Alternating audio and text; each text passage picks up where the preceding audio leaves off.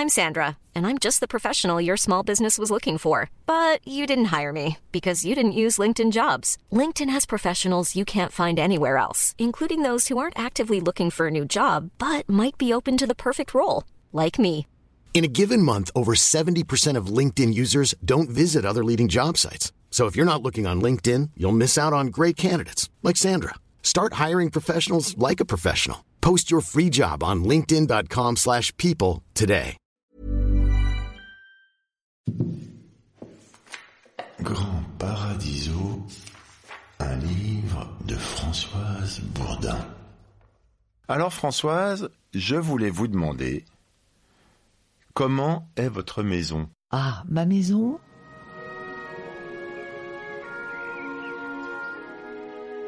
Euh, c'est une maison d'auteur. C'est la première chose qui me vient à l'esprit.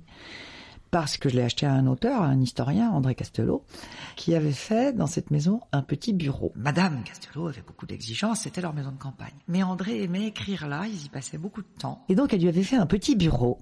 Mais alors tout petit, hein, c'est vraiment la plus petite pièce de la maison. Et il est à moitié enterré, ce qui fait que sa fenêtre est en rez-de-jardin. Et euh, quand j'ai emménagé là il y a 16 ans, non seulement le bureau est tout petit, mais il y avait un énorme plan de lutèce. J'ai dit à mes filles, moi je peux pas travailler là, j'ai l'impression d'être dans un tombeau, je vais travailler dans la bibliothèque, je vais installer mon bureau dans la bibliothèque qui est, qui est juste à côté. Et puis en fait, ma fille aînée m'a dit, essaye. J'ai essayé et ça fait 16 ans que c'est le bonheur.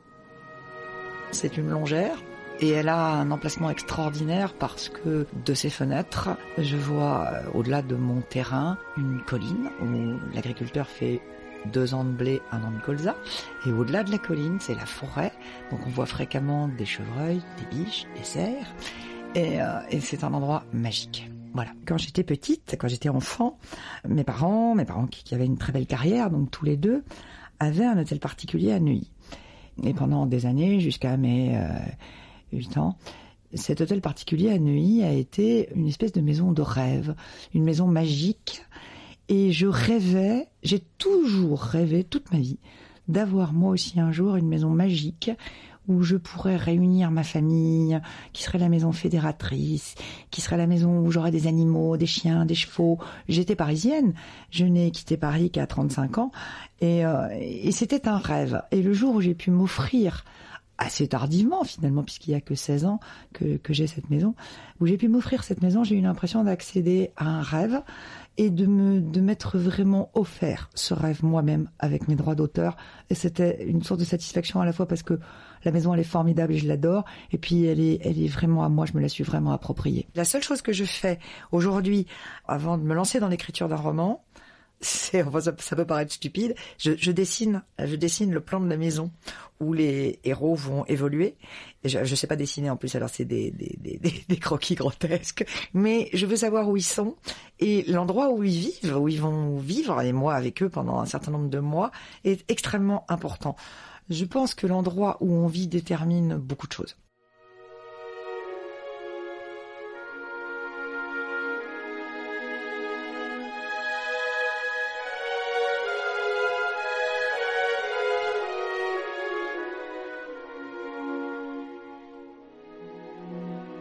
Que l'endroit où on vit détermine beaucoup de choses.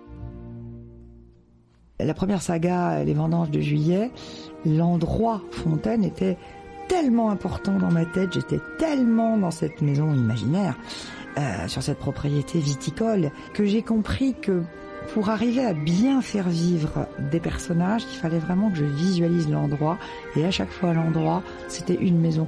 Je crois pas sur l'ensemble des romans que j'ai écrits, alors euh, effectivement, je sais pas, 44, 45, je les compte plus, qu'il y ait beaucoup de gens qui aient vécu dans un appartement. Donc voilà, voilà l'importance pour moi des maisons, à la fois dans ce que j'écris et dans ce que je vis.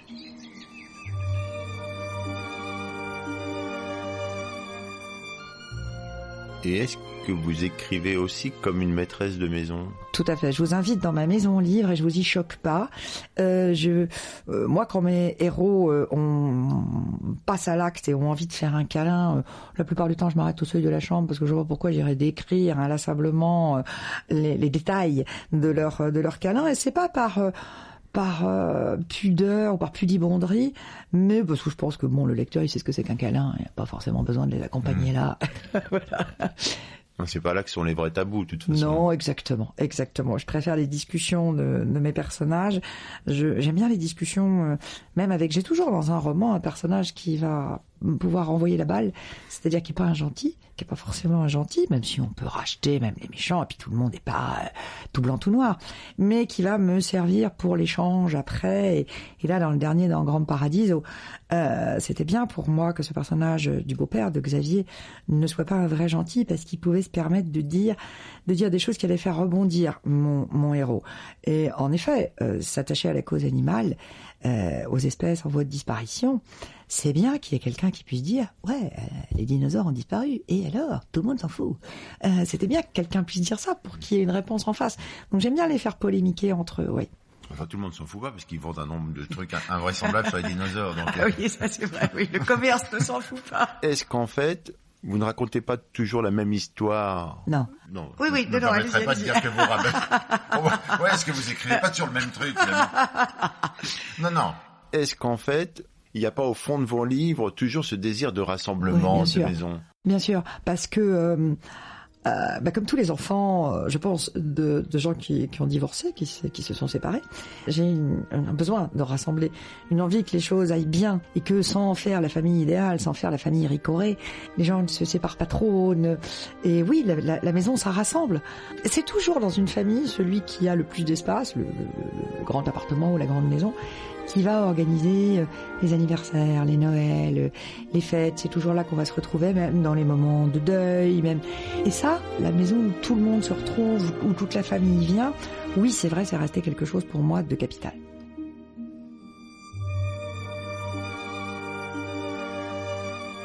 Et quelle est le- le- la maison idéale? Alors, ah, c'est terrible à dire, mais peut-être qu'aujourd'hui la maison idéale, c'est la mienne.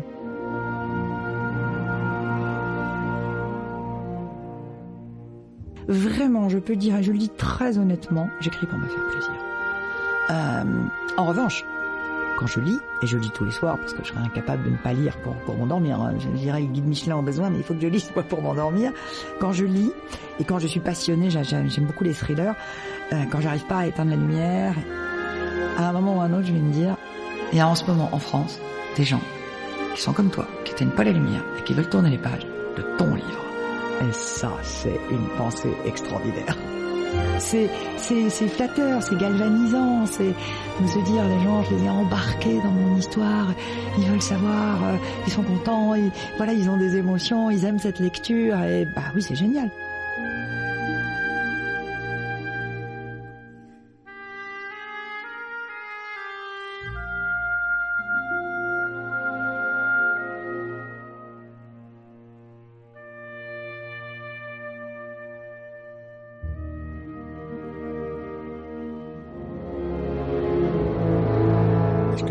Peu effrayant pour vos enfants, ce succès que vous avez Je pense que sur leurs épaules, le poids est beaucoup moins lourd à porter que n'a pu être celui que je portais moi enfant. Euh, parce que le succès d'un auteur, c'est quelque chose de voilà, de vague. Maman euh, est romancière. euh, bon, moi, mes parents, je les ai vus quand j'étais petite avec des gens debout, euh, des milliers de gens debout qui font euh, un super triomphe avec euh, 27 rappels. Et, et là, vous êtes un peu écrasé par euh, la célébrité des parents. Ça peut pas arriver à un auteur. Mon mes filles me voient jamais dans cette circonstance-là. Il y a eu un petit moment de, dans ma tête hein, de, de, de compétition, de me dire mais comment je vais faire pour faire aussi bien qu'eux Alors j'avais dit, bah, j'avais dit un petit peu par provocation, mais moi j'ai fait encore mieux parce que créateur c'est mieux qu'interprète. Voilà. mais mais encore aujourd'hui, ma, ma, mère est, partie il y, a, deux ans de ça. Et si je vais euh, si je vais sur internet et que je regarde certaines vidéos et que je vois euh, là je pense particulièrement il y a une vidéo elle est dans dans un concert. Elle est en civil elle est dans un concert et elle chante la prière de, de la Tosca. Et là à chaque fois j'ai la mâchoire qui se décroche en me disant quel talent. Voilà. Et là je suis pas sûre d'en faire autant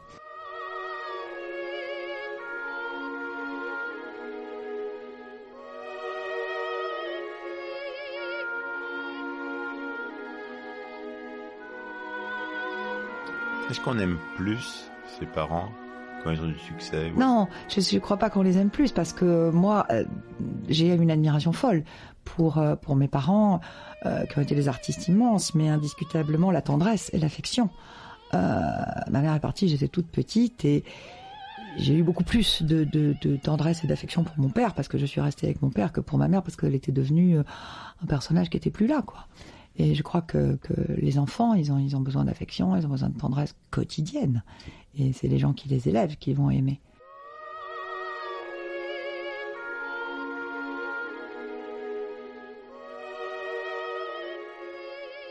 Votre maison n'est pas vide. Dans votre maison, il y a des animaux. Ah ouais. Alors, les animaux. Ah ouais, les animaux. Ah, j'aime pas votre rire dubitatif sur les animaux. Non, mais c'est génial, les animaux. C'est fabuleux, les animaux. J'en ai eu toute ma vie. J'aurais pas pu m'en passer, je crois. Euh, bon, les chevaux, les chevaux m'ont apporté des sensations extrêmes. Je parle d'un pur sang, hein. je parle d'un pur sang à l'entraînement sur les pistes d'entraînement à Maison Lafitte. Je parle de botte à botte avec euh, des chevaux bien affûtés pour les courses. Bon, n'imaginez pas. Il n'y a pas une moto, il n'y a pas une voiture qui peut vous donner cette sensation-là. Parce que vous avez quand même le martèlement, le martèlement des, des sabots. Euh, vraiment le vent qui, qui siffle aux oreilles. Et euh, voilà, le, le, le, bruit du cheval, c'est euh, c'est extraordinaire. On est on est vraiment le roi du monde euh, sur un cheval de course dans un galop. Voilà, un cheval, c'est euh, cette sensation de liberté quand on voit un cheval dans un pré euh, qui tout d'un coup, on ne sait pas pourquoi, va partir au galop, va faire demi-tour, va partir au galop, quelque part s'envoler vers la liberté, c'est extraordinaire, ça je ne m'en lasse pas. Mais bien sûr, un cheval, on l'a pas avec soi dans sa chambre. Alors que euh, les chiens à la maison, alors les chiens, moi les chiens toujours, toujours les chiens. le chien c'est un ami, c'est un, c'est un protecteur, c'est quelqu'un qui vous juge pas. Euh, le chien il est toujours content. Quoi que vous fassiez, le chien il est content, le chien il a confiance. Ça c'est, euh, voilà, c'est ce qu'on peut pas demander à un humain. Il y a zéro jugement dans le regard d'un chien, il y a que de l'amour. Ces animaux là, encore vous voulez les réunir. Bien sûr. Et vous voulez les sauver. Oui. Mama Françoise. Oui, mais oui, parce que euh, euh, peut pas laisser un animal. Ça me fait une peine quand je vois les animaux qu'on abandonne chaque été. Je dis comment on peut faire des choses pareilles?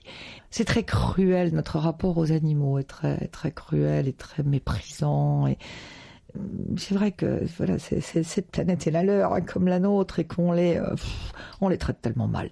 Les élevages de poulets, les élevages de porcs, enfin tout ça est une abomination. On peut pas leur faire, euh, enfin les faire souffrir toute leur vie et les tuer dans des conditions aussi abominables. On pourrait se dire, ok, on va les tuer pour les manger parce qu'on est omnivore, parce qu'on a besoin de protéines. Mais on va le faire proprement. On va le faire sans les faire souffrir. On peut tuer un animal en une seconde. Euh, on n'est pas obligé de faire de sa vie un calvaire euh, et de le tuer d'une manière abominable. Vous n'abandonnez personne. Non. Bah non, pas, pas, pas ceux que vous avez aimés. Même les humains. Bah j'essaie d'abandonner personne, bien sûr. Ah. Sauf ceux qui vous font du mal. Alors euh, là, sans, sans regret. L'humain, il a des perversions. Les animaux n'ont pas de perversions.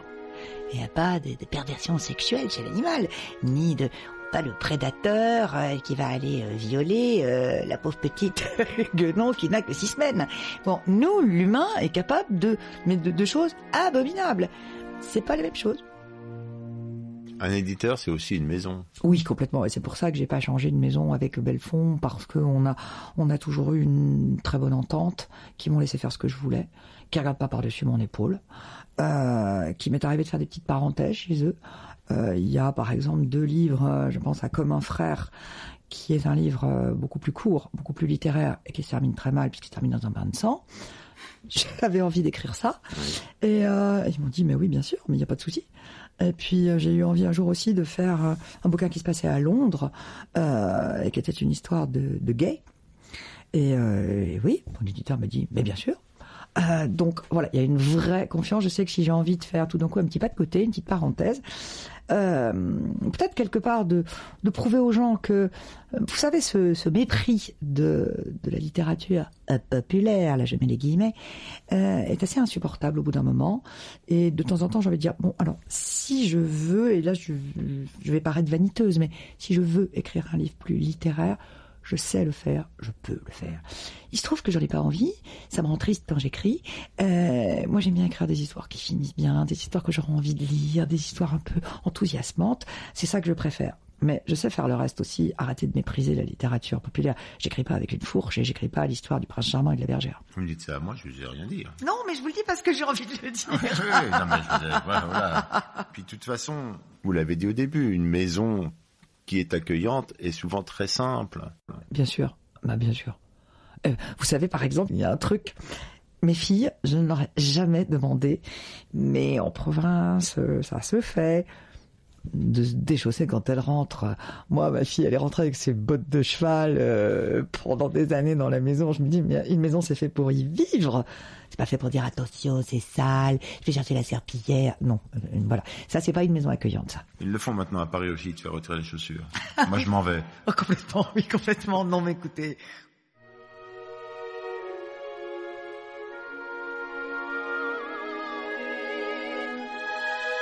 c'est une réelle représentation d'une forme mentale, une maison. Bien sûr, c'est aussi une carapace, c'est un, c'est un refuge, bien sûr. Est-ce que ce que vous écrivez, c'est vous Oui. Oui, c'est moi. Je mets juste un tout petit peu d'eau dans mon vin parce que nous sommes quand même aujourd'hui, ce qui n'était pas le cas il y a encore 10 ou 15 ans, arrivés dans une époque très bien pensante, où il faut pas que le héros fume trop, faut pas qu'il boive trop. Euh, donc voilà, ça ne les empêche pas, mes héros, de se taper une coupe de champagne ou éventuellement d'en allumer une, mais il faut pas trop insister là-dessus. ça fait partie du, du, rôle, justement, encore une fois, de maîtresse de maison, de, justement, de passer au-delà d'un certain nombre de secrets qu'on n'a pas envie de savoir. Quoi. Que c'était compliqué en cuisine. Exactement, oh là là, j'ai eu un problème de, de four, et puis en ce moment, ça ne va pas, je n'ai pas du tout le moral. Voilà. C'était horrible. oh, la bonne soirée. Je suis en train de me demander si les draps sont propres dans la chambre d'amis. voilà, c'est ça. Non, mais on peut pas, mais vous vous rendez compte. Bah en disant, je suis allé voir mon compte, je me demande si je suis pas découvert et tout. Enfin, mais, mais, euh, mais les amis sont pas là pour ça, ils sont atterrés, ils ont qu'une envie, c'est partir. Eux aussi, ils ont leurs problèmes. Alors si tout le monde les met sur la table, waouh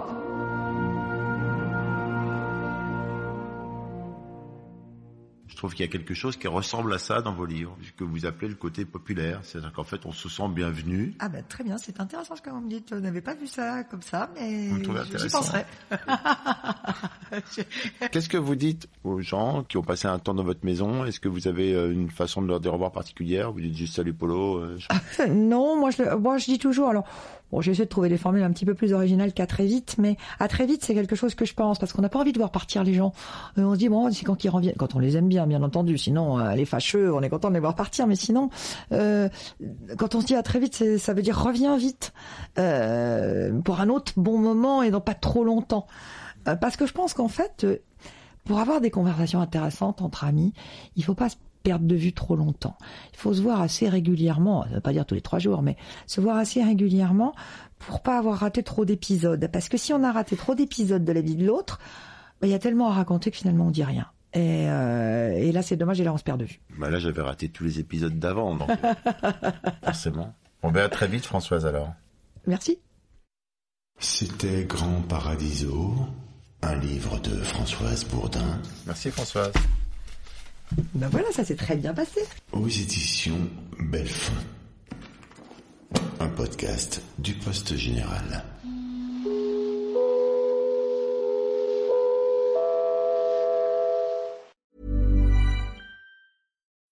When you need mealtime inspiration, it's worth shopping Kroger, where you'll find over 30,000 mouthwatering choices that excite your inner foodie. And no matter what tasty choice you make, you'll enjoy our everyday low prices, plus extra ways to save, like digital coupons worth over $600 each week. You can also save up to $1 off per gallon at the pump with fuel points. More savings and more inspiring flavors make shopping Kroger worth it every time. Kroger, fresh for everyone. Fuel restrictions apply.